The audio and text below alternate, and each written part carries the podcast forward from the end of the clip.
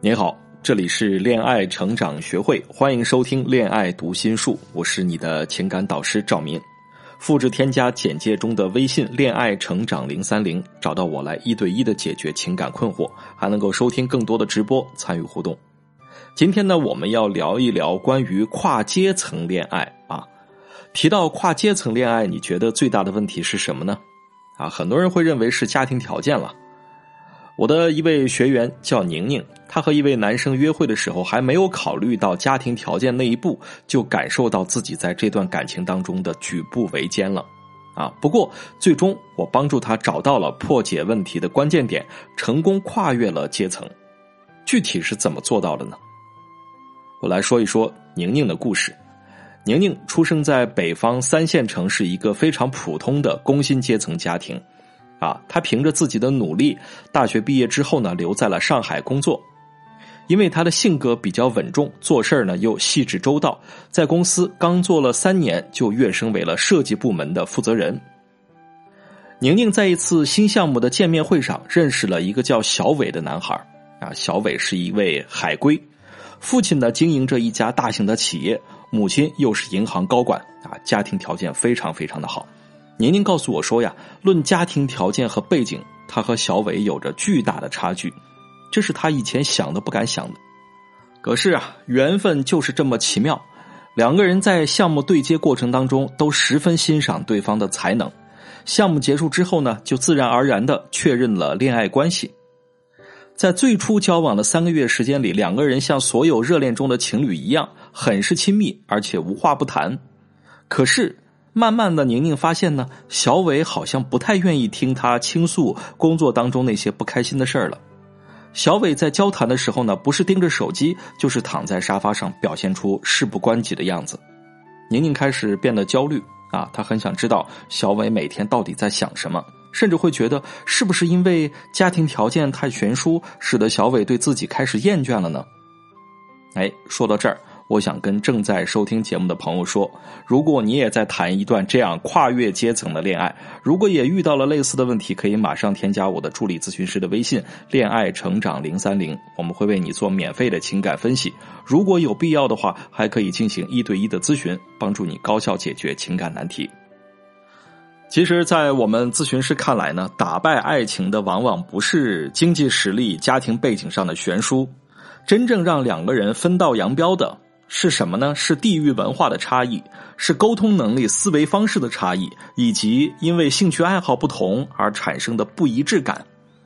啊，特别是思维方式、沟通能力这两个方面，如果不能够很好的跟对方建立起同频的语言模式，进而了解对方行为背后所传达的含义，那么我们就注定会在爱情当中迷失方向。比方说，在工作上，宁宁就喜欢。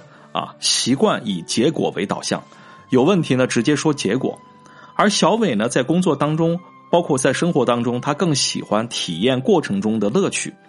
再加上两个人的成长环境本来就很不一样啊，小伟有的时候无意识的一些表现和举动，总会让宁宁过度解读，所以他们就会越来越无所适从，也就很难建立起共同的表达默契。时间一长，分手的可能性就比较高了。首先，我们要清楚建立同频的沟通技巧。一般来说，最好是在对方产生兴趣的话题处插入你的积极反馈比较好。那这个时候会有人问哈，怎么才能确定对方是否对一件事感兴趣呢？其实，我们通过微表情和肢体语言就可以获取比较可靠的信息。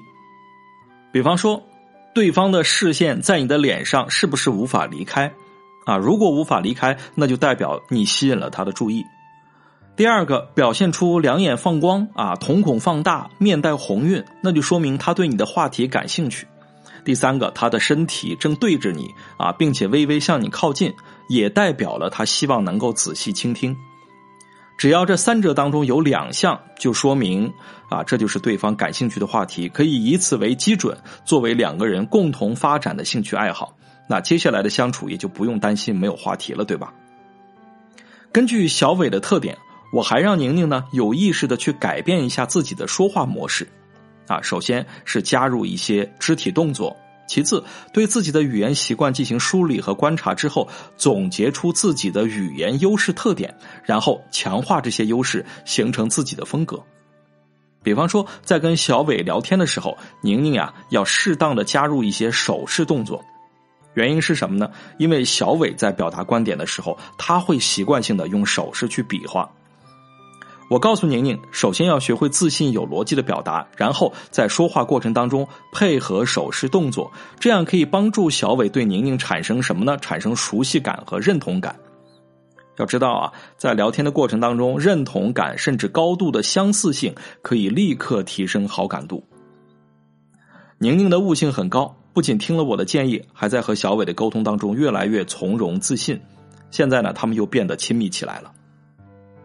除了语言技巧的改变，更重要的是必须打消掉宁宁内在的自卑情绪，建立起“你好，我也好”这种健康的心理地位。啊，这里我还要给大家讲一讲跨越阶层恋爱的高低位问题。当你进入一段这种跨越阶层恋爱的时候。往往有的时候会觉得对方很厉害，自己很不行啊，自己就特别不自信，觉得对方是不是阅女无数了啊，经历和经验、眼界非常的开阔，经验非常的丰富，担心自己不能够完全套牢住对方，会有这样的想法吗？啊，是不是也会经常预估另外一方的情绪，啊，猜测对方怎样怎样，然后担心对方会不会不高兴，从而不敢表达自己的真实情绪？这样一来，只会让自己的心理地位越来越低，吸引力也就会越来越下降。啊，我们不仅需要学会表达情绪，更要学会正向的去表达情绪。那怎么始终能够做到正向表达、正向沟通呢？我和我的咨询师会教你，多听我们的节目也能够学到。添加微信“恋爱成长零三零”，让我和咨询师一起帮助你自信的走入下一段感情。我们今天讲到的是跨阶层恋爱，开始一段这样的感情其实是容易的，难的是怎么让跨越阶层的恋爱获得长久的亲密感。跨阶层的恋爱说白了是给那些有勇气、智商高的女孩子准备的。如果没有足够的语言表达能力和充足的准确的行为解读能力，在这样一段感情当中，难免会觉得自己是在向上攀附，对吗？关注我，教你做一个懂男人心的女人，让你爱的人也爱上你。我是赵明，有话想说，咱们就在评论区里见。有疑问，我在一对一等你。